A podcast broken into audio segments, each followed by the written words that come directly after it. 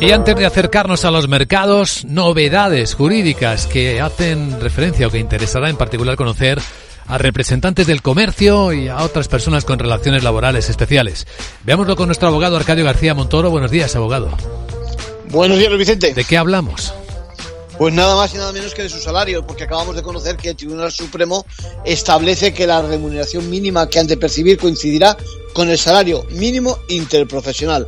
Se suma de esta forma a lo que establece una directiva del año pasado que potencia la calidad del salario en el ámbito de la Unión Europea y a lo que ya adelantase el Tribunal de Justicia de Superior de Justicia de Andalucía, ¿no?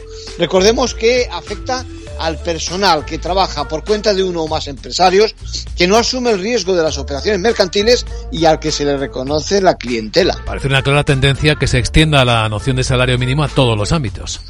Sí, porque la norma, la norma amplía la escena no solo a lo comercial, sino también a la industria, servicios, agricultura, siempre que se trate de trabajadores por cuenta ajena de esta clase, ¿no? La sala de los sociales del Tribunal Supremo recalca que el salario mínimo interprofesional es una garantía, un derecho básico de este tipo de trabajadores que tiene que respetar la empresa. En conclusión, pues entendemos que ya automáticamente hay que modificar esos contratos que remuneren por debajo del actual, de los actuales 1.080 brutos mensuales en 14 pagas. Gracias, abogado.